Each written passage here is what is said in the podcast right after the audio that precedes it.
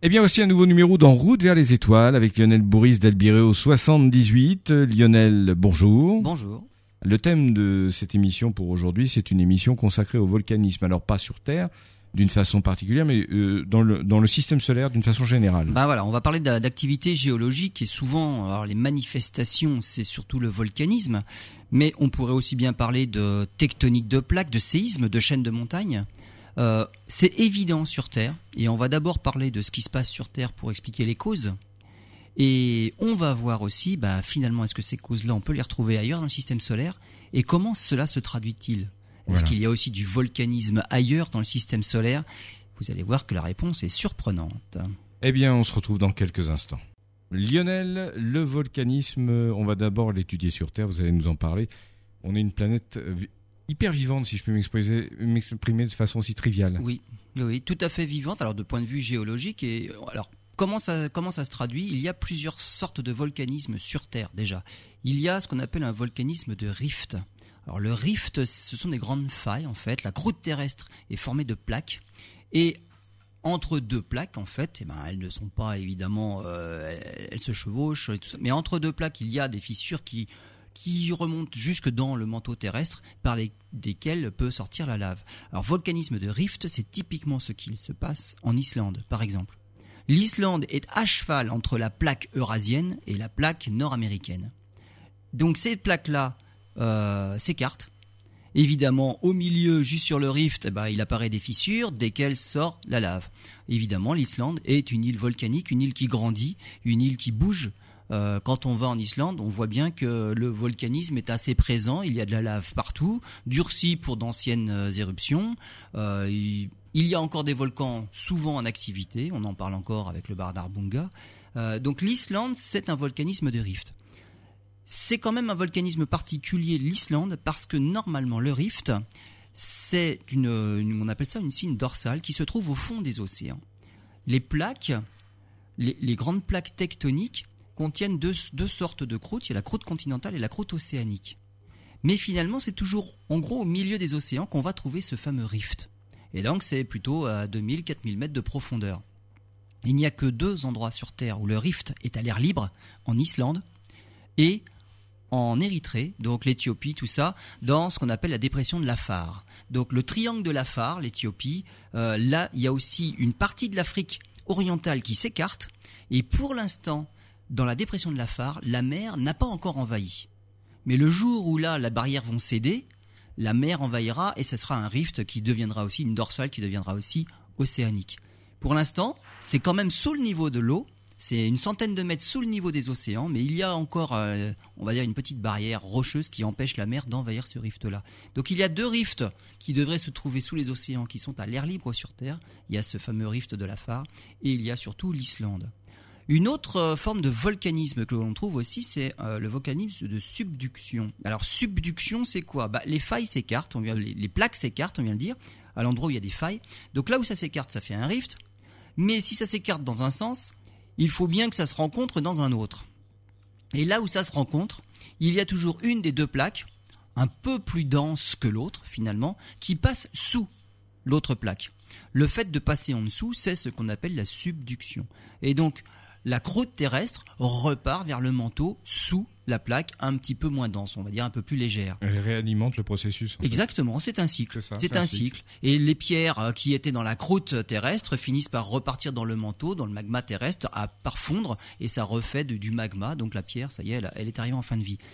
La plaque qui passe sous l'autre, donc il y a une plaque qui passe sous une autre, elle forme des plissements sur la plaque qui reste au-dessus. Ces plissements-là donnent naissance aux chaînes de montagnes. Donc on a par exemple toute l'Afrique qui remonte vers le nord et qui vient plisser la plaque européenne, bah, c'est toute la chaîne des Alpes. On a encore plus spectaculaire la plaque indienne qui remonte, mais alors elle très très vite vers le nord et qui s'encastre sous la plaque eurasienne. Ah bah c'est l'Himalaya. C'est pas pour rien que l'Himalaya c'est la chaîne de montagne la plus haute du monde, la plus large du monde, parce que c'est la vitesse de subduction de l'Inde qui fait que là les plis sont encore plus importants que partout ailleurs sur Terre. Donc la subduction, c'est une plaque qui passe sous une autre. Et il arrive, lorsque la plaque passe sous l'autre, que de l'eau soit embarquée, on va dire, par subduction vers le bas, et ça liquéfie le magma. Et aux endroits où ça liquéfie, d'un seul coup, le magma devient plus liquide et remonte. Ça fait du volcanisme. Donc on a des chaînes de volcans, cette fois-ci. C'est plus du tout des plaques qui s'écartent et ça fait un rift. Là, on peut avoir des chaînes de volcans parce qu'il y a une plaque qui passe sous une autre. Et enfin, on a un troisième volcanisme sur Terre qu'on appelle un volcanisme de point chaud. Alors ça, c'est différent. Il existe des endroits euh, au niveau du manteau terrestre où il y a un endroit un peu plus chaud, des points plus chauds, et surtout il y a, on va dire, une petite faiblesse dans la croûte qui est juste au-dessus. Et donc là, la lave peut remonter, créer un volcan qui peut se trouver en plein milieu d'une plaque. C'est pas, c'était pas le cas des volcans du Massif central? Alors, Massif central, pas tout à fait, tout à mais fait. il y en a aussi parce qu'ils sont un peu loin du rift, on va dire, mais c'est quand même pas si loin de, de la, de- de la subduction. Mais c'est tout à fait le cas d'Hawaï, par exemple. Hmm. Là, c'est en plein milieu de la plaque pacifique. Il y a justement un point chaud. Ce point chaud-là fait remonter la lave du, du, du manteau, ça traverse la croûte et ça fait un volcan qui, bah, qui à la surface. Finalement, le volcan, avec les éruptions successives, finit par monter, par grandir, par grandir, et il sort. Bah, au début, c'est un volcan sous-marin, ça finit par faire une île à l'air, libre, et ça continue à grandir. Mais comme je vous disais tout à l'heure, les plaques, elles se déplacent, les plaques. La plaque, on va dire, là où se trouve Hawaï, se déplace, la plaque pacifique se déplace, elle se déplace vers le nord, et ben il arrive un moment où le volcan qui était alimenté par en dessous parce qu'il y avait un point chaud, finit par être trop loin du point chaud. Le volcan s'éteint. Mais un nouveau volcan va se créer. Donc on voit apparaître finalement une chaîne de volcans, les Oui. plus anciens étant ceux qui sont le plus au nord, les plus récents sont ceux qui sont le plus au sud, toujours au-dessus Hmm. du point chaud. Donc là, c'est un point qui ne bouge pas, qui est toujours au même endroit, sur le, au niveau du manteau. Par contre, c'est la plaque qui se déplace par-dessus. Et ça fait des petits points qui vont venir percer la croûte bah, successivement à des endroits différents. Si on regarde l'archipel d'Hawaï, il y a tout un tas d'îles orientées nord-sud. La plus ancienne étant celle la plus au nord, la plus récente celle du sud. Elles sont toutes nées de la même façon. Et les îles hawaïennes sont des îles volcaniques. Sur les plus anciennes, eh ben, on peut y habiter. De toute façon, ce sont des volcans complètement éteints. Alors j'en reviens à mes fameux volcans du Massif central, c'est le même principe. Et voilà. C'est ça, hein C'est à peu près. Il y, a un, il y a un point chaud en dessous, Mhm. un point chaud qui pour l'instant n'alimente plus rien. Ça ne veut pas dire qu'ils sont dé- définitivement éteints. Mais ils sont plus loin, ils sont euh, la plaque avec les plaques comme ça a bougé, c'est ça. hein Oui, oui, oui, oui. Alors là, nous, on, la plaque, la nôtre se dépasse pas beaucoup. C'est la- l'Afrique qui nous rentre dedans. Donc Mhm. on est à peu près toujours au même au même endroit, mais ça bouge quand même. Donc on a ce on, on a ce différent volca- volcanisme là, et il faut savoir que le volcanisme de, de, de point chaud est celui qui crée les volcans les les plus longs, les éruptions les plus longues. Et donc euh, parce qu'on regarde, on regarde en Islande, on regarde euh, n'importe où, les volcans, il y a eu une éruption. Au Mont Saint-Hélène, par exemple, euh, dans les Rocheuses, il y a eu une éruption en 1980. Depuis, le Mont Saint-Hélène, il donne plus rien. Par contre, à Hawaï, c'est du volcanisme perpétuel. Ça n'arrête pas. Le point chaud est toujours en train d'alimenter le volcan qui est juste au-dessus. Et donc, on a des volcans qui peuvent être très très hauts. Parce que tant que le volcan reste au-dessus de son point chaud, il est alimenté, il grandit, les éruptions sont continuelles et le volcan continue à augmenter en altitude. À Hawaï, par exemple, le sommet est à plus de 4000 mètres d'altitude, mais si on tient compte du fond des océans, en fait, les volcans hawaïens sont les plus hautes montagnes du monde. Ils ont plus de 9 km d'altitude. Depuis le fond des océans jusqu'au Oui. sommet de la montagne. Il y a peut-être que 4000 mètres qui dépassent de l'eau, mais il y, en a autant en 5000, dessous. Voilà. hein. Voilà, donc ce sont des montagnes, des volcans de 9 km d'altitude, c'est plus haut que l'Himalaya. Alors les causes de tout cela, parce que là on a parlé des plaques, euh, eh ben c'est la chaleur interne.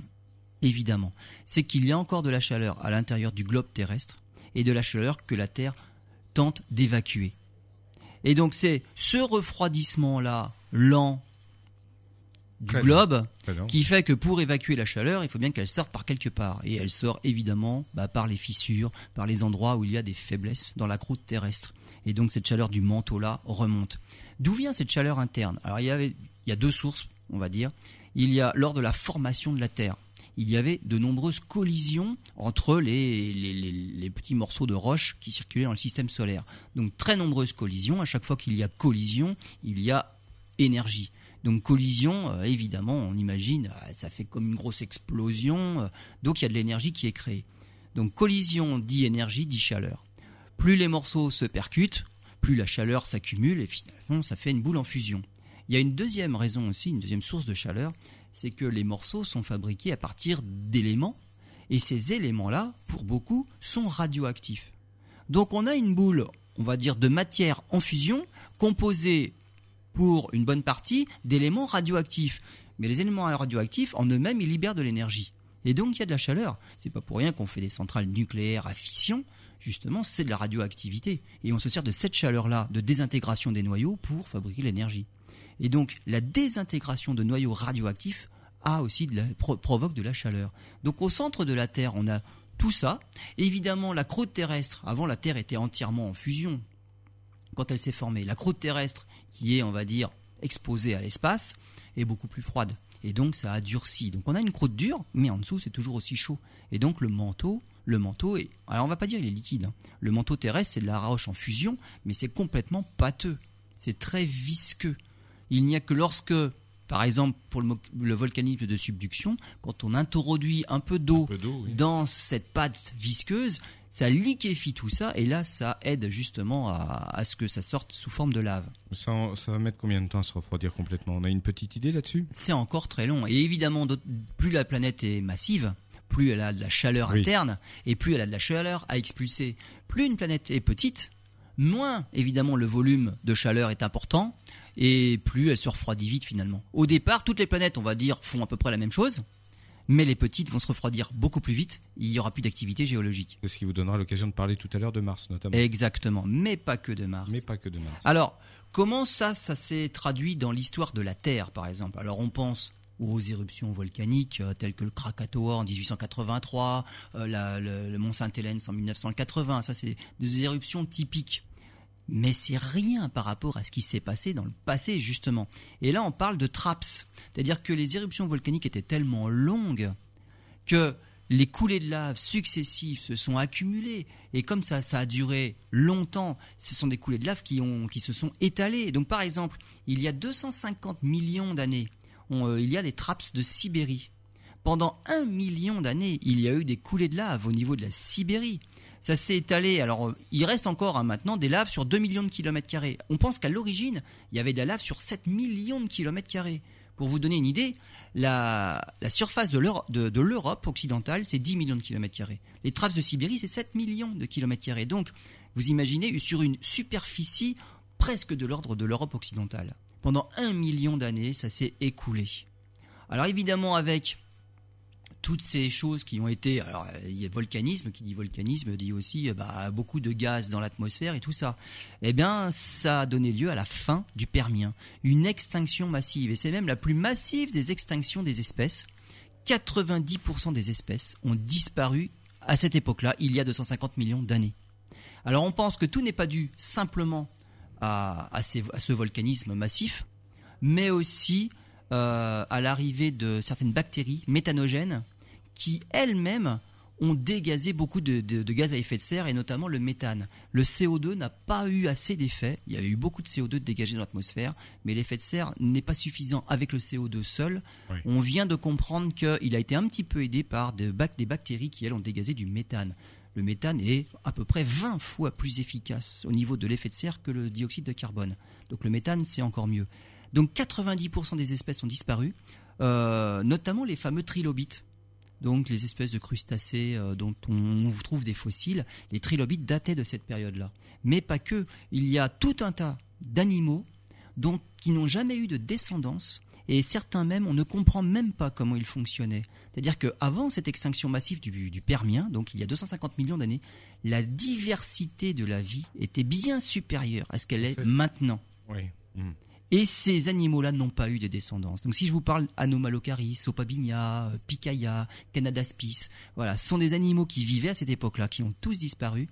Et certains de ces animaux ont des choses qui n'ont pas été retenues par la vie par la suite. Comme si c'était un, grand essai. C'était un grand essai qui a marché. Oui. Anomalocaris, c'était un poisson tout à fait, un poisson, pas un poisson, il vivait dans l'eau en tout cas, mais on va qui avait des particularités. Il avait une bouche à quatre mâchoires, euh, disposée de forme circulaire, donc des choses qui n'existent plus maintenant. Euh, il pouvait, avec des, avait des nageoires euh, latérales, il pouvait avancer, mais il pouvait les reculer aussi. Donc il pouvait se faire du surplace, reculer, avancer, des choses qui n'existent plus maintenant. Donc la vie a perdu beaucoup de choses avec cette extinction massive. Il y en a une autre extinction massive. Alors après cette extinction-là, la vie a quand même mis à peu près 30 millions d'années à s'en remettre. Et après, on, a l'arrivée des, ammonites, des plésiosaures, des ichthyosaures. Et là, on commence à avoir les gros animaux qui mèneront aux dinosaures. Il y a 65 millions d'années, Ça, c'est la fin des dinosaures. Alors, on sait, on a trouvé le reste, la, trace, l'impact d'une météorite dans le Yucatan, au nord du Mexique.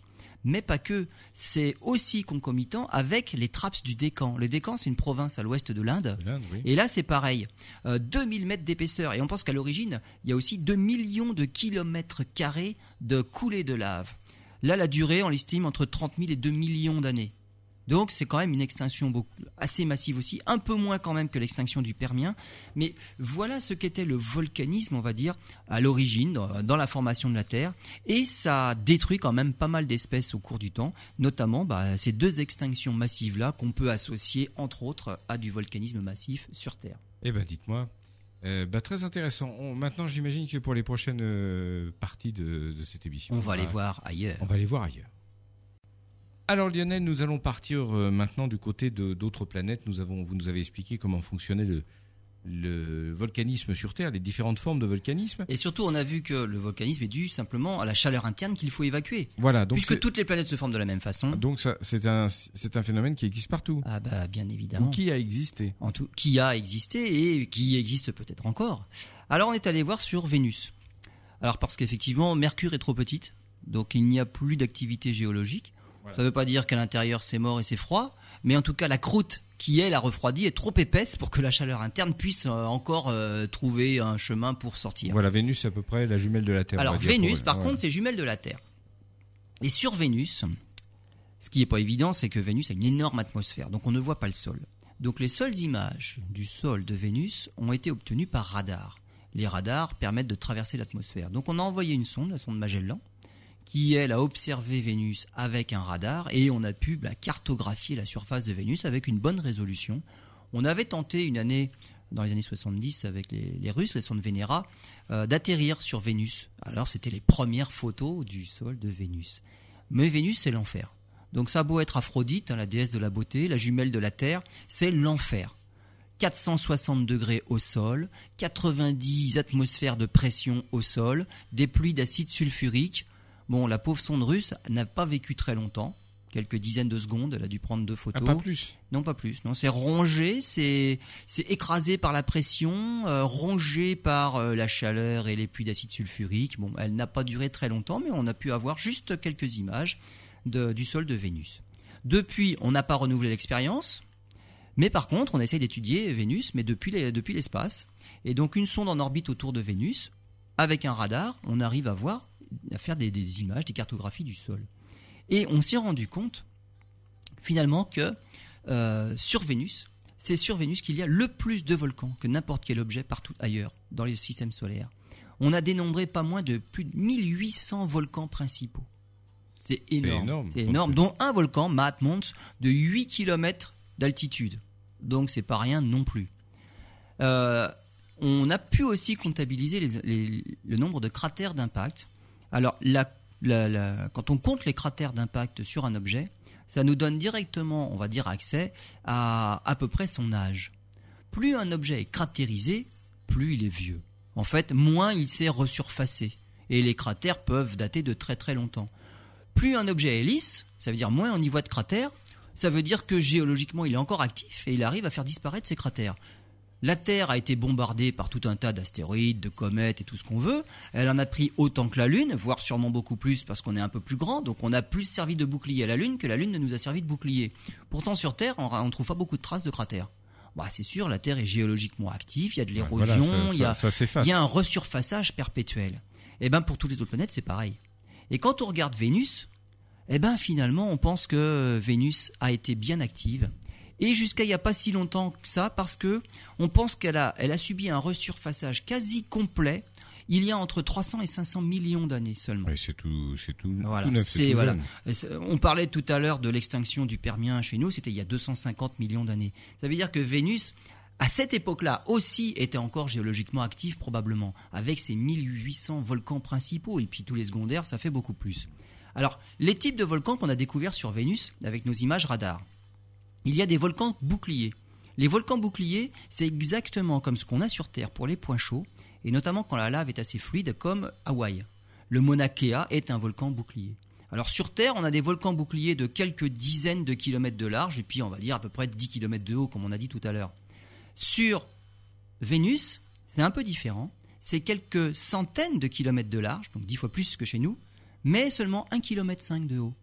Donc une lave visiblement beaucoup plus fluide, qui ne qui, s'étale. Voilà, c'est bien plus liquide, ça, fait des grosses galettes.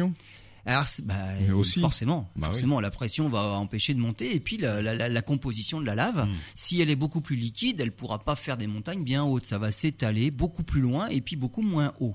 Donc, on a des, il y a des sur, sur Vénus, il y a beaucoup de volcans boucliers comme ça, comme il y a sur Terre.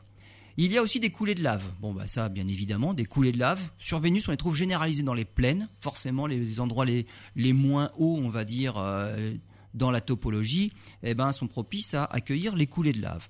Et il y a d'autres volcans inhabituels qu'on ne trouve pas sur Terre.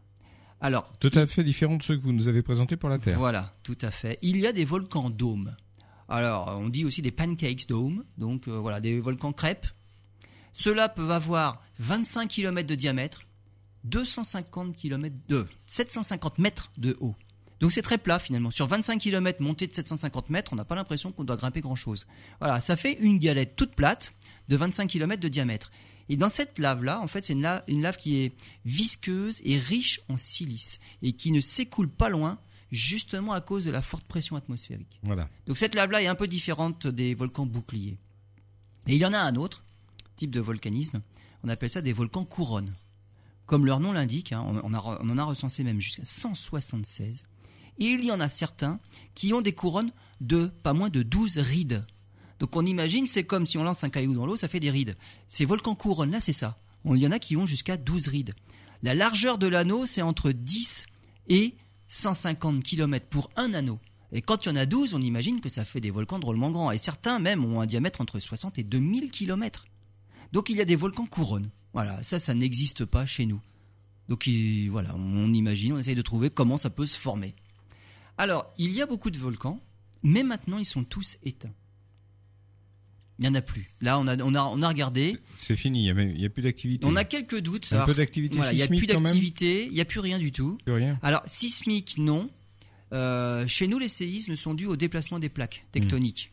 Le volcanisme apparaît là où il y a des failles, des fissures, mais les séismes sont dus au déplacement, soit une plaque subduction. Pour savoir s'il n'y a, plus d'activité du tout. Voilà, pour pour Vénus, il n'y a pas de tectonique de plaques. Mhm. Il peut quand même y avoir des, volcanismes de points chauds comme ça, Bien sûr. mais il n'y a pas de déplacement de plaques, donc euh, géologiquement il n'y a plus rien, il n'y a pas de séisme de toute façon. Donc c'est une planète morte. C'est une planète qui maintenant est morte. On a quelques doutes pour certains points chauds est-ce que c'est encore actif ou pas? Il y a quelques doutes. Là, il faudrait qu'on retourne voir et qu'on analyse encore plus finement, mais là, c'est pas possible. Il y a quelques endroits où on n'explique pas trop. Ça pourrait être très très récent, la fin de la dernière activité. Alors, pourquoi euh, sur Vénus il y a maintenant un énorme effet de serre? Sur la Terre, à l'époque des trappes du Décan, il y avait une énorme atmosphère. À l'époque de la formation de la Terre, même avant tout ça, il y avait une atmosphère telle, avec une pression telle au sol, que même l'eau des océans restait liquide à 200 degrés. Oui, effectivement. Là maintenant, il y a moins de, pression atmosphérique, l'eau passe à l'état de vapeur à 100 degrés. Ce que, ce que vous voulez dire, c'est qu'en fait, Vénus et la Terre ont eu euh, chacune leur passage, elles se sont ressemblées comme des sœurs jumelles. Bien sûr, bien sûr. Les mêmes phénomènes, les mêmes conséquences. Exactement. Mais il s'est passé quelque chose de différent, c'est que Vénus est quand même plus près du Soleil, 50 millions de kilomètres plus proche du Soleil que la Terre, et ça joue. Et Vénus n'a pas pu garder son eau.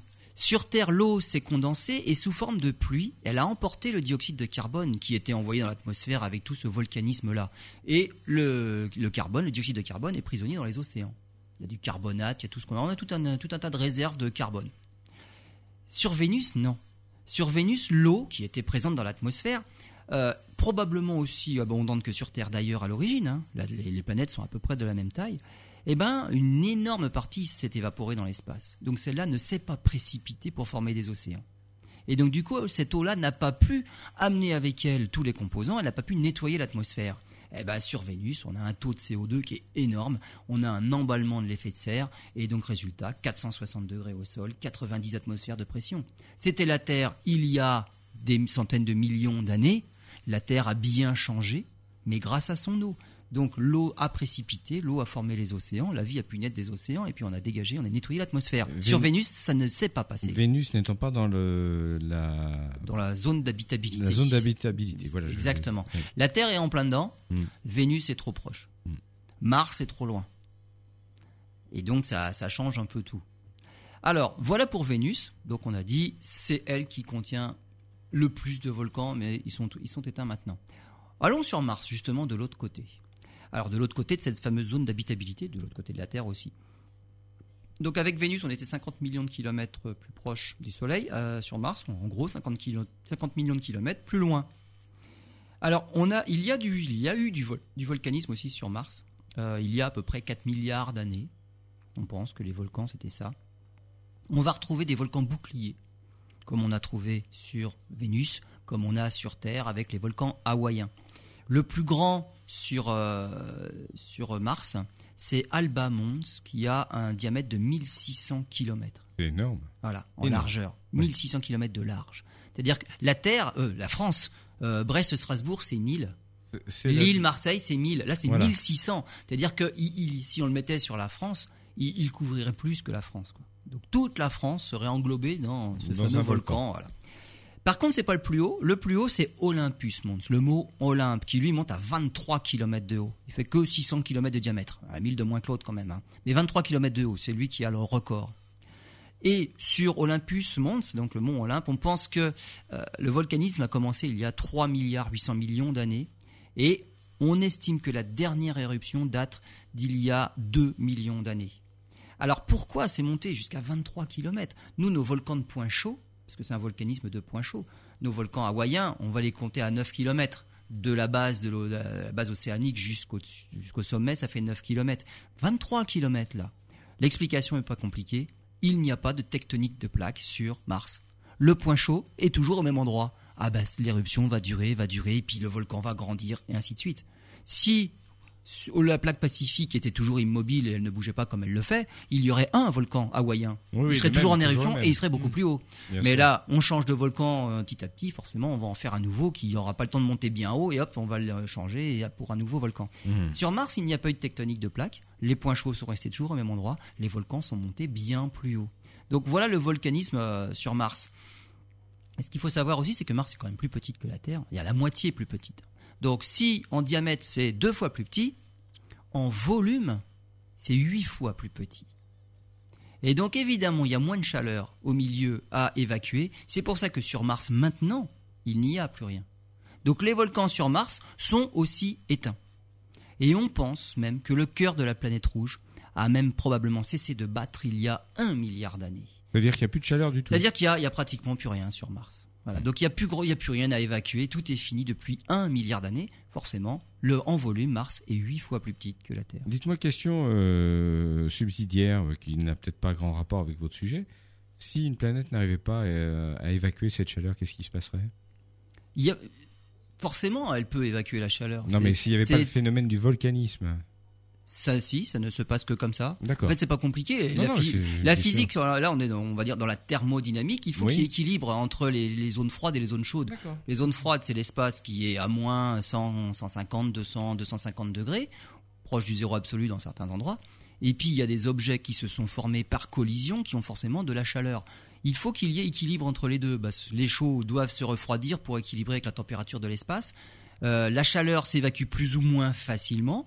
Si l'objet est petit, il a rapidement une grosse croûte et la chaleur interne ne sort plus, mais la chaleur interne n'arrive même plus à fracturer la croûte pour pouvoir sortir. D'accord. Les gros objets, par contre, peuvent rester en fusion et on pense parmi les exoplanètes qu'on découvre maintenant qu'il y en a, c'est encore des océans de magma en fusion. Elles sont grosses, pratiquement pas de croûte et là il y a encore de la chaleur à évacuer parce que c'est pas fini. Bon, très bien. On va dans la prochaine partie euh, étudier d'autres planètes, j'imagine. On va aller un petit peu plus loin cette fois-ci sur des objets un petit peu plus petits. Ok, à tout de suite. Voilà, nous poursuivons dans l'étude du volcanisme dans le système solaire. Nous étions au début de cette émission sur la Terre, nous sommes partis vers Vénus, Mars. Maintenant, on va aller un peu plus loin. On va s'éloigner un petit peu, on va pas aller bien loin, on va franchir la ceinture d'astéroïdes et on va aller du côté de Jupiter. Sur Jupiter, c'est une planète géante gazeuse, c'est pas sur Jupiter qu'on trouvera quelque chose d'intéressant au niveau du volcanisme. Par contre, sur un de ses satellites, Jupiter a une soixantaine de satellites connus, Hmm. dont quatre gros. Les quatre principaux qu'on appelle les satellites galiléens, parce que c'est hein. c'est Galilée qui les a découverts la première fois qu'il a tourné vers Jupiter un instrument d'observation, donc une petite lunette qui grossissait pas bien, pas, pas tellement, mais finalement, il n'y a pas besoin de grand chose pour voir les satellites galiléens de Jupiter. Donc les quatre satellites, Ganymède, Callisto, Europe et Io. Donc c'est Io qui nous intéresse. Et sur Io, on a découvert qu'il y avait du volcanisme. On a découvert ça quand? En 1979, avec la sonde Voyager 1 qui est passée à côté de Io. Donc, ça ne date pas d'hier. Quelle réussite technologique, ce- Exactement. entre parenthèses. Exactement. À l'époque, on donnait un petit peu plus de subventions à la recherche spatiale et on pouvait lancer des grandes sondes comme ça. Des... Oui. On a découvert donc le volcanisme de Io. Et surtout, on a localisé à cette occasion-là plus de 150 volcans actifs sur Io. Avec les zones, il y a encore des zones insuffisamment connues, hein, mais on estime qu'il pourrait y avoir à peu près 400 volcans actifs sur Io. Donc Voyager en a vu que 150. Il n'a pas vu toute la surface, il n'a fait que passer, puisqu'après il se dirigeait vers Saturne. Et donc, évidemment, l'estimation, c'est 400 volcans actifs sur Io. Ce qui est pas- mal. déjà. Avec les instruments actuels, alors depuis que Galiléo est passé, on a envoyé une autre sonde, et puis avec les instruments euh, de maintenant, on arrive à voir les éruptions en direct sur Io. Donc le télescope spatial, quand il fait des photos de Io, on arrive à voir les panaches vol- d'éruptions volcaniques. Donc on arrive à voir Io est toujours actif. Alors, qu'est-ce qu'il y a comme, euh, comme euh, volcanisme sur Io? Et ça, c'est, on revient à Voyager 1, à Galiléo, avec les magnifiques photos. Euh, il y a des coulées de lave basaltiques qui proviennent en fait de fosses volcaniques. Et là, on en a sur des dizaines, des dizaines ou des centaines de kilomètres. Alors, c'est à peu près semblable euh, sur Terre, en fait, euh, comme les, volcans boucliers, comme le Kilauea, donc encore une fois Hawaï. C'est un peu du volcanisme comme ça, c'est assez fluide, pas trop visqueux. On a d'autres genres d'éruptions, des éruptions formées de silicates. Alors, Silicate, c'est déjà de la matière un peu plus, un peu plus dense, et température élevée 1300 degrés. Et on a d'autres énorme. éruptions. Ah, c'est énorme. Euh, la lave qu'on a encore sur Terre, lorsqu'on la, lorsqu'on mesure la température, les volcanologues, qu'est-ce qu'ils font? Ils prélèvent de la lave et puis ils mesurent aussi la température. C'est entre 800 et 1000 degrés. On estime qu'il y a des millions d'années, la lave était à 1500, 1600 degrés sur Terre. La Terre a déjà donc évacué une partie de sa Une chaleur. partie de sa La- chaleur. le magma, la lave, quand elle sort, est à peu près à 1000 degrés. Sur Io, on arrive à mesurer des températures encore de 1300 degrés. Donc c'est vrai, c'est énorme. Et il y a une troisième type euh, d'éruption, ce sont des éruptions de soufre, le dioxyde de soufre, de la, et mélangé avec de la matière pyroclastique. Et là, c'est ça qui fait les, les- les jets, les éruptions, les panaches volcaniques qui peuvent monter jusqu'à 500 km d'altitude. Et ces panaches volcaniques, ça forme des dépôts rouges, des dépôts noirs, des dépôts blancs. Lorsqu'on regarde des photos du, sol de Io, on a l'impression d'avoir affaire à une pizza. C'est coloré. Contrairement à la plupart des planètes où finalement, bah, on regarde la Lune, on regarde Mercure, c'est du régolithe, c'est de la poussière de roche euh, cratérisée au possible. Euh, sur Io, pas du tout. Sur Io, il y a de la matière. Et les, différentes natures d'éléments qui sont évacués depuis l'intérieur de Io et qui se déposent en auréole tout autour des cratères, eh ben, ça fait des couleurs. Et c'est un satellite extrêmement coloré. Absolument pas vivable, mais en tout cas très coloré et toujours actif. Ça, c'est étonnant. Alors, pourquoi c'est étonnant? C'est que Io, il n'est pas très gros, c'est un satellite. Il est pas. Il, il- Oui, mais je vois d'avance. il euh, est tout petit. Oui, voilà, il y a une, il y a On a dit tout à l'heure, on a dit tout, à l'heure que Mars, qui ne fait que la moitié de la Terre, qui est huit fois plus petite donc en volume, son volcanisme et en tout cas sa, sa géologie interne s'est arrêté il y a un milliard d'années. Pourquoi Io, qui est encore plus petit, Parce que c'est un satellite mais c'est un satellite, c'est plus petit. Il est plus petit que Mars. Parce Et bien que- sur Io, c'est pas fini. Ça veut dire que il y a une autre raison. La raison de l'évacuation de la chaleur interne, on va dire par ses seuls propres moyens, c'est le cas pour les planètes. Et ben sur Io, c'est pas le cas. Il y a autre chose qui fait que la chaleur peut toujours continuer à sortir de l'intérieur. Et c'est le seul satellite de, tous. Hein. C'est pas le plus gros des quatre. Ganymède est plus gros. Ganymède, il se passe absolument rien. Mais Io, c'est le plus petit. Lui, par contre, il se passe quelque chose. Ça veut dire que la chaleur peut encore sortir pour simplement une bonne raison. Io est trop près de Jupiter. Et donc là, c'est les effets de marée. C'est les forces de marée qui déforment le satellite. Ils vont le désintégrer un jour? Alors, c'est pas possible. Alors, ça aurait pu, on va dire. Ça aurait pu. Ça aurait pu, mais ça ne se passera pas. Alors, Io a une chaleur interne, on va dire radioactive, comme tous les corps qui se sont formés. Mais Io a une chaleur, on va dire interne, provoquée par sa déformation due à la planète Jupiter. Là, il faut penser aux marées. La Lune provoque des marées océaniques sur Terre. Et on imagine les marées. hein. L'eau monte deux fois par jour. hein. Euh, les marées hautes, les marées basses. C'est-à-dire que la Lune attire la matière de la Terre sous forme de bourrelet. Et la Terre tourne en 24 heures, la Lune tourne en un mois quand même. hein. Ça veut dire que toutes les 24 heures, on voit passer la Lune dans le ciel. Et donc, il y a un bourrelet qui est toujours du côté de la Lune. Et c'est ça qui fait les marées hautes, les marées basses. Et bien Io, c'est pareil. Io est tellement proche de la planète Jupiter que Io est déformé. Et donc, c'est pas du tout une sphère parfaite, mais loin de là. On va dire c'est un ballon de rugby. Donc, c'est un ballon de rugby, il y a une déformation vers l'avant et une déformation vers l'arrière. Io en plus est tellement près de Jupiter et est tellement, petit par rapport à la masse de Jupiter, c'est que Io est synchrone. C'est-à-dire qu'il montre toujours la même face à la planète Jupiter, comme la Lune montre toujours la même face à la Terre. On ne voit que un côté de la Lune, on voit jamais la face qui est de l'autre côté, qu'on appelle donc la face cachée. Donc la Lune est en rotation synchrone autour de la Terre. Io est en rotation synchrone autour de Jupiter. Si Io avait une orbite strictement circulaire, le bourrelet, là, il aurait toujours la même taille.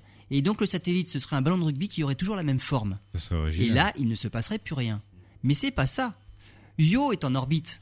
Elle a beau être synchrone, mais c'est une orbite qui n'est pas circulaire. Elle est elliptique. C'est-à-dire qu'il y a des endroits où il est un peu plus près, des endroits où il est un peu plus loin. Bah, lorsqu'il est un peu plus près, les effets de marée de Jupiter se font plus sentir que lorsqu'il est un peu plus loin. Et le bourrelet, donc, il n'a pas toujours la même taille. Et donc, il y a, on va dire, une différence d'altitude du bourrelet qui peut varier de 100 mètres à peu près, une centaine de mètres. C'est-à-dire que c'est la déformation qui même évolue au cours du temps et au cours des révolutions de Io autour de Jupiter. C'est cette déformation-là qui provoque justement cette chaleur interne, de l'énergie qui vient directement des forces de marée sur la déformation de la croûte de Io. De l'intérieur peut sortir la chaleur, et cette déformation qui n'arrête pas de malaxer ce satellite-là donne aussi de la chaleur. Donc la les forces de marée provoquent de la chaleur. Et voilà pourquoi Io est toujours aussi actif, Voilà. parce qu'il est proche, il est déformé, et alors, logiquement, si Io avait été tout seul, ce serait fini depuis longtemps, cette histoire-là. Mais oui, oui, parce Il aurait fini par éclater, comme vous disiez tout à l'heure. Il se rapprocherait de Jupiter sur une orbite plus spirale, parce qu'à chaque fois il y a des frottements, ça déforme, et ça aurait été terminé depuis longtemps. Mais non. Io est maintenu à sa trajectoire-là, qui ne peut plus évoluer à cause de deux autres satellites. Io est en résonance avec Ganymède et avec Europe. Je m'explique. À chaque fois que Ganymède fait une orbite autour de Jupiter, Io en fait quatre. Ça veut dire que toutes les quatre orbites de Io, il est attiré à nouveau par Ganymède pour le ramener à sa place. Et inversement après. Voilà. Voilà. Après, pendant quatre orbites, bon, Voilà. Ganymède le laisse tranquille, mais au bout de la quatrième orbite, il est à nouveau exactement au même endroit et il se retrouve synchronisé avec Ganymède qui le remet à sa place. Europe fait exactement la même chose, mais toutes les deux orbites. Toutes les deux orbites de Io, il retrouve Europe qui le remet à sa place. Ces deux satellites-là, qui jouent le rôle, on va dire, de satellite berger, empêchent Io de sombrer vers Jupiter. Et donc Io est maintenu sur une orbite très proche de Jupiter, une orbite qui le maintient avec des effets de marée terribles, et donc il est en perpétuel mouvement, il est malaxé, la croûte est en perpétuel il est malaxé aussi perpétuellement, et donc il y a toujours du volcanisme sur Io. Il a encore de la chaleur interne à évacuer, mais lui peut le faire parce qu'il est complètement déformé. Et la croûte est complètement, on va dire, fissurée. Il y a des cratères, il y a des cheminées volcaniques à cause de Jupiter. Si Io avait été à la place de Ganymède, d'Europe ou de Callisto, l'un des trois autres, c'est-à-dire beaucoup plus loin de la planète, mais Io serait été un satellite éteint, mort. Mais là où il est, c'est pas possible. Là, la chaleur, elle sort. Et fait, en il est plus, il est toujours Il alimenté est malaxé sans arrêt. il est toujours malaxé. Et ça peut pas évoluer cette histoire-là parce que avec Ganymède et Europe, il est coincé sur cette orbite-là. Il est en résonance avec deux satellites et il est synchrone avec Jupiter. Et ben tout ça fait que, eh ben il y a des éruptions continuelles sur Europe, sur Io. Ces éruptions-là ont une conséquence. La matière, je parlais de panache qui pouvait s'élever jusqu'à 500 km dans l'espace. Mais il y a même des particules qui vont beaucoup plus loin parce qu'elles sont même piégées par la magnétosphère de Jupiter. Et donc elles se retrouvent au niveau des pôles de Jupiter. Et lorsque des particules chargées traversent un champ magnétique et arrivent à traverser une atmosphère, ça fait des aurores polaires. Et on photographie en ultraviolet des aurores polaires sur Jupiter, et elles sont dues justement au volcanisme de Io. Donc ça, on arrive à le photographier en direct. Euh, voilà, Io alimente les aurores polaires de Jupiter. Donc en plus, c'est poétique. Eh bien, on se retrouve dans quelques instants. Alors Lionel, nous étions partis, nous étions partis de la Terre pour aller vers euh, Vénus, Mars, ensuite vers euh, Jupiter et vers son satellite Io. Io. Io. Et maintenant, on va encore plus loin. Alors on va aller plus loin pour voir ce qui se passe, encore plus loin dans le système solaire, on va aller autour de Saturne. Et là, on va trouver des- du volcanisme encore plus particulier qu'on appelle du cryovolcanisme. Alors volcanisme, c'est une éruption de quelque chose. Oui. hein. on dit éruption volcanique. Mais éruption volcanique, c'est pas forcément euh, du magma, donc de, de la roche en fusion chaude. Ça peut être aussi autre chose. Si Dès l'instant qu'il y a éruption, on peut parler de volcan. Donc on va parler de cryovolcanisme. Et on va aller sur certaines lunes glacées. On va aller sur Encelade et Triton. Euh, et ce qu'on va dire là, c'est- peut-être probablement euh, possible de l'étendre à des objets de la ceinture de Kuiper. Donc là où se trouve Plut- Pluton et au-delà, il y a des gros objets sur lesquels on pourrait trouver ce genre de cryovolcan là. Alors, dans ces cryovolcans, cryo ça veut dire froid. hein. Donc là, c'est de la matière froide maintenant qui est éjectée. Euh, la lave est remplacée par de l'eau, par de l'ammoniac ou par du méthane. Tout dépend à quelle distance on se trouve du Soleil euh, pour trouver ces éléments sous forme gazeuse ou sous forme cristalline. Sur Encelade, donc là on va sur Encelade, c'est un des satellites glacés de Saturne. Au pôle sud d'Encelade, euh, on a découvert dans la croûte de banquise quatre énormes failles. On les appelle les griffes de tigre ou les rayures de tigre. Donc il y a quatre failles parallèles. Elles sont longues de 130 km, larges de 2 km, 500 mètres de profondeur, et les quatre à peu près parallèles et séparées à peu près de 35 km. Donc il y a quatre énormes fissures au pôle sud d'Encelade. Ce qu'on a découvert, Comme des griffures. tout à fait, voilà, les griffes de tigre. On dirait que c'est une patte de tigre Ouais, qui a griffé le pôle sud. hein. ce- oui, Voilà. bien sûr. On a une sonde depuis 2005 en orbite autour de Saturne et de ses principaux satellites qui justement permettent d'étudier un petit peu euh, ce qui se passe sur ces satellites-là et c'est là qu'on a trouvé, qu'on a découvert ça. C'est la sonde Cassini.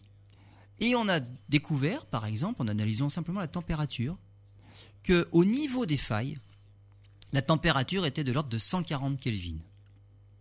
C'est-à-dire 140 degrés au-dessus du zéro absolu. Si je traduis ça en Celsius, ça fait moins Ouais, c'est- 133 degrés. Donc au niveau des failles, il fait moins 133 degrés. Bon, on se dit c'est froid. Oui, mais c'est quand même 50 degrés de plus par rapport à la théorie. C'est-à-dire qu'à cette distance-là du Soleil, Encelade, euh, il doit avoir non pas euh, moins 133 degrés, mais moins 183 degrés. Et c'est d'ailleurs la température à peu près moyenne de la surface d'Encelade, sauf au niveau de ces failles-là, c'est plus chaud. Donc là, on voit qu'il y a quand même quelque chose d'intéressant. Ce qu'on a découvert aussi, c'est que ces fractures ne sont pas très très vieilles. Et là encore, on fait appel au taux de cratérisation.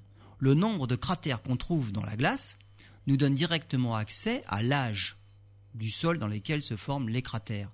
S'il y en a peu, c'est que euh, la- ça a été resurfacé il n'y a pas si longtemps que Mmh. ça. Parce que le taux de cratérisation, on va dire, il est peut-être pas toujours constant, mais en tout cas, on sait à peu près comment il évolue. Et donc, on sait dire de quand datent les sols étudiés en fonction du nombre de cratères qu'on y trouve. Et là, le taux de cratérisation dans Slate suggère un âge de 10 à 100 millions d'années au maximum. C'est-à-dire qu'on jeune. trouve assez tout jeune. On trouve très peu de cratères. On trouve aussi des cristaux de glace. Ça, c'est encore plus intéressant parce qu'il faut savoir, c'est que lorsque de la glace sort sous forme de cristal, donc de la glace qu'on connaît, nous, euh, en moins de 100 ans, les rayons ultraviolets du Soleil transforment ces cristaux-là en ce qu'on appelle de la glace amorphe. La- la- le cristal évolue. Le réseau cristallin évolue. Finalement, il perd son, son rangement. Tout est bien arrangé. Il perd cet arrangement-là et finit par faire de la glace amorphe. Là, on trouve des cristaux de glace. Ce qui veut dire qu'elle a même moins de 100 ans. Et on pense même qu'elle aurait moins de 10 ans. C'est-à-dire que c'est quelque chose qui se renouvelle, mais actuellement. Voilà, c'est ça, oui. C'est de la glace. La glace que l'on trouve au niveau de ces failles-là, c'est de la glace toute jeune. Alors effectivement, ça c'était les premières données, et on se disait là, on a quand même affaire à quelque chose. Et les ingénieurs de la NASA ont eu l'idée d'essayer de prendre en photo Encelade à contre-jour. Et là, on a vu des panaches qui sortaient de la surface d'Encelade, qui correspondaient exactement aux endroits des fissures, des, rayures de tigre, des griffes de tigre. Et donc, non seulement ça a moins de 10 ans, mais c'est actuel. C'est-à-dire qu'il il en sort quelque chose de ces, de ces failles-là. Il y a du volcanisme. Alors du cryovolcanisme, parce que c'est de l'eau qui sort. C'est, on a même après, on a pris un spectre. C'est de l'eau salée. Alors ça, c'est encore plus intéressant, parce que non seulement ça prouve qu'il y a un océan au niveau du pôle sud, sous la glace, sous la croûte de glace dans cela, il y a un océan.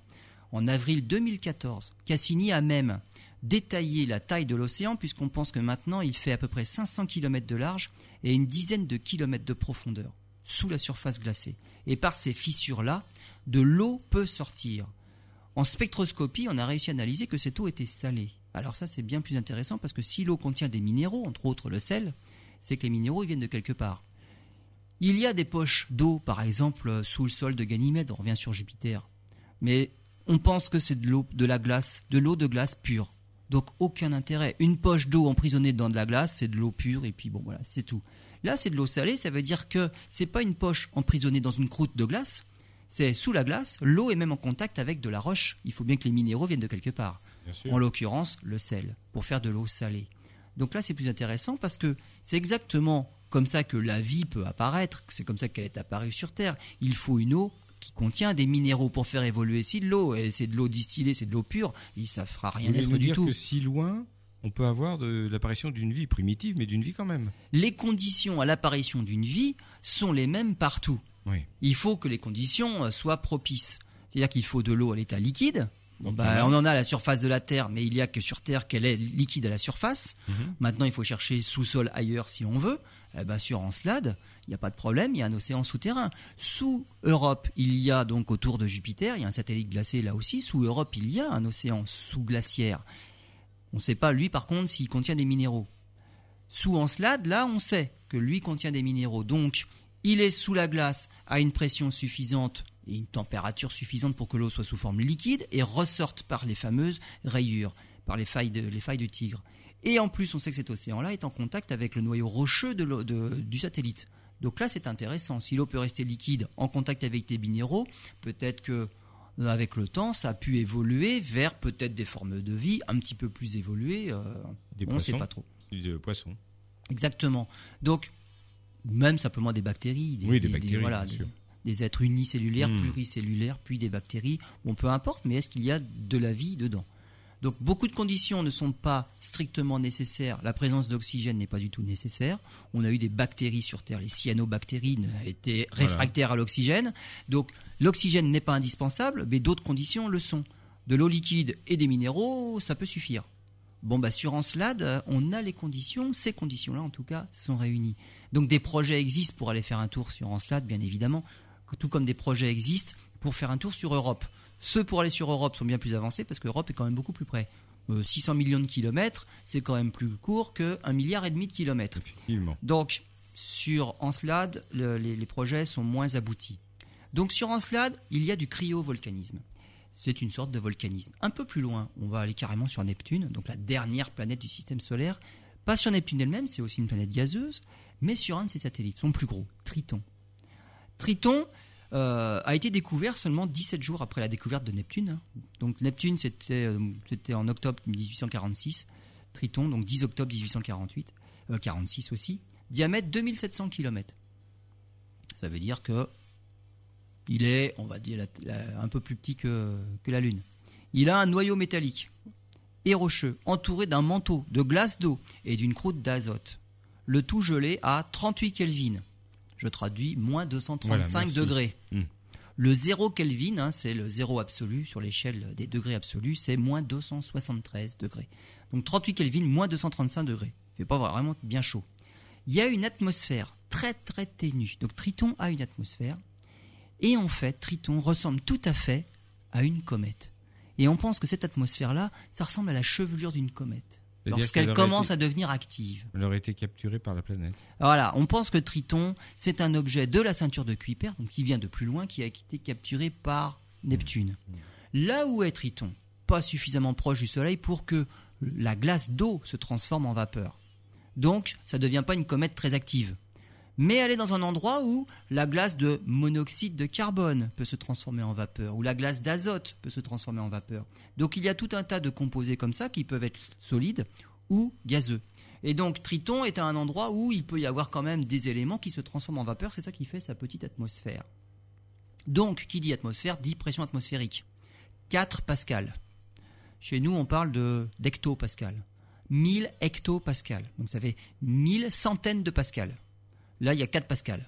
Donc l'atmosphère, franchement, C'est ténu. hein. voilà, c'est très très ténu. Elle est composée presque uniquement de, de molécules d'azote, donc du diazote, traces de monoxyde de carbone et traces de méthane. L'atmosphère, on pense qu'elle est principalement issue de geysers. Et ce sont des geysers qu'on a observés au niveau de la calotte polaire sud. Et ça, on les a observés. Alors, on n'a aucune sonde depuis longtemps qui observe, qui observe Neptune et Triton, et aucun instrument n'est capable, depuis le sol, d'observer Triton en détail. Ça date de l'été, hein, le mois d'août 1989. C'est Voyager 2 qui est allé jusque là-bas. N'a fait que passer en août 1989. Mais on a observé, donc, euh, on a pris des photos de Triton à cette occasion-là, et on a observé des terrains récents, donc pareil, resurfacés aussi, sur plus de 40% de la surface. On a observé des panaches de 2 à 8 km de haut, et même poussés par des vents. Et donc, il y a un petit peu de vent dans cette atmosphère ténue. Et toute cette azote fraîche se dépose, et ça provoque un albédo très élevé. L'albédo, c'est le pouvoir de réflectivité d'une surface. Triton est capable de renvoyer 89% de la lumière du Soleil. C'est énorme. Donc on voit bien que ça a été resurfacé, que c'est bien lisse, bien poli et que c'est tout neuf. Parce qu'une surface que l'on laisse comme ça à la merci des éléments, c'est une surface qui devient poussiéreuse, il y a du régolithe qui se pose dessus et ça devient un objet de plus en plus sombre. Eh ben Triton, curieusement, est très brillant. Évidemment, il a une surface toute neuve lui aussi parce qu'il y a des geysers continuellement en formation. Contrairement à Encelade, avec du cryovolcanisme vraiment souterrain, Triton, on pense que c'est juste une activité de surface. Ça vient pas du manteau, c'est juste la croûte de Triton qui s'évapore comme ça par endroits, qui provoque des petits geysers et qui resurface. Donc voilà une autre euh, forme de volcanisme.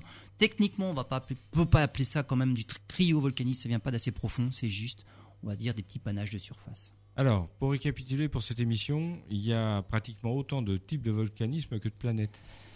Tout dépend des conditions Des et forcément conditions. ces conditions-là, on ne peut pas les trouver sur Terre qui est beaucoup plus chaud. Voilà. Donc des cryovolcans, on va pas les trouver sur Terre. Mais sinon, les conditions, les explications sont les mêmes. Après, le principe est le même partout. Ça s'adapte aux différents types d'environnement et forcément, on va trouver des choses différentes. Mais ça s'explique toujours de la même façon. rapidement, la vie, euh, souvent, est, est associée au volcanisme. La vie est associée au volcanisme Donc parce qu'il y a que- de la chaleur, il y a de l'activité euh, géologique. Euh, c'est pas un astre mort. Voilà. Et donc forcément, la vie est forcément associée à ces astres-là qui sont géologiquement actifs. Et en conclusion, ça ouvre de très belles perspectives dans l'étude des exoplanètes. Bien évidemment, parce que toutes ces conditions-là, on va les retrouver sur n'importe quelle exoplanète. Mais bien sûr, on en est à un peu plus de 2000, ce qui n'est rien. On pense qu'il en existe des milliards. On va avoir du choix. Eh bien, très bien. On se retrouve dans une prochaine émission. Merci.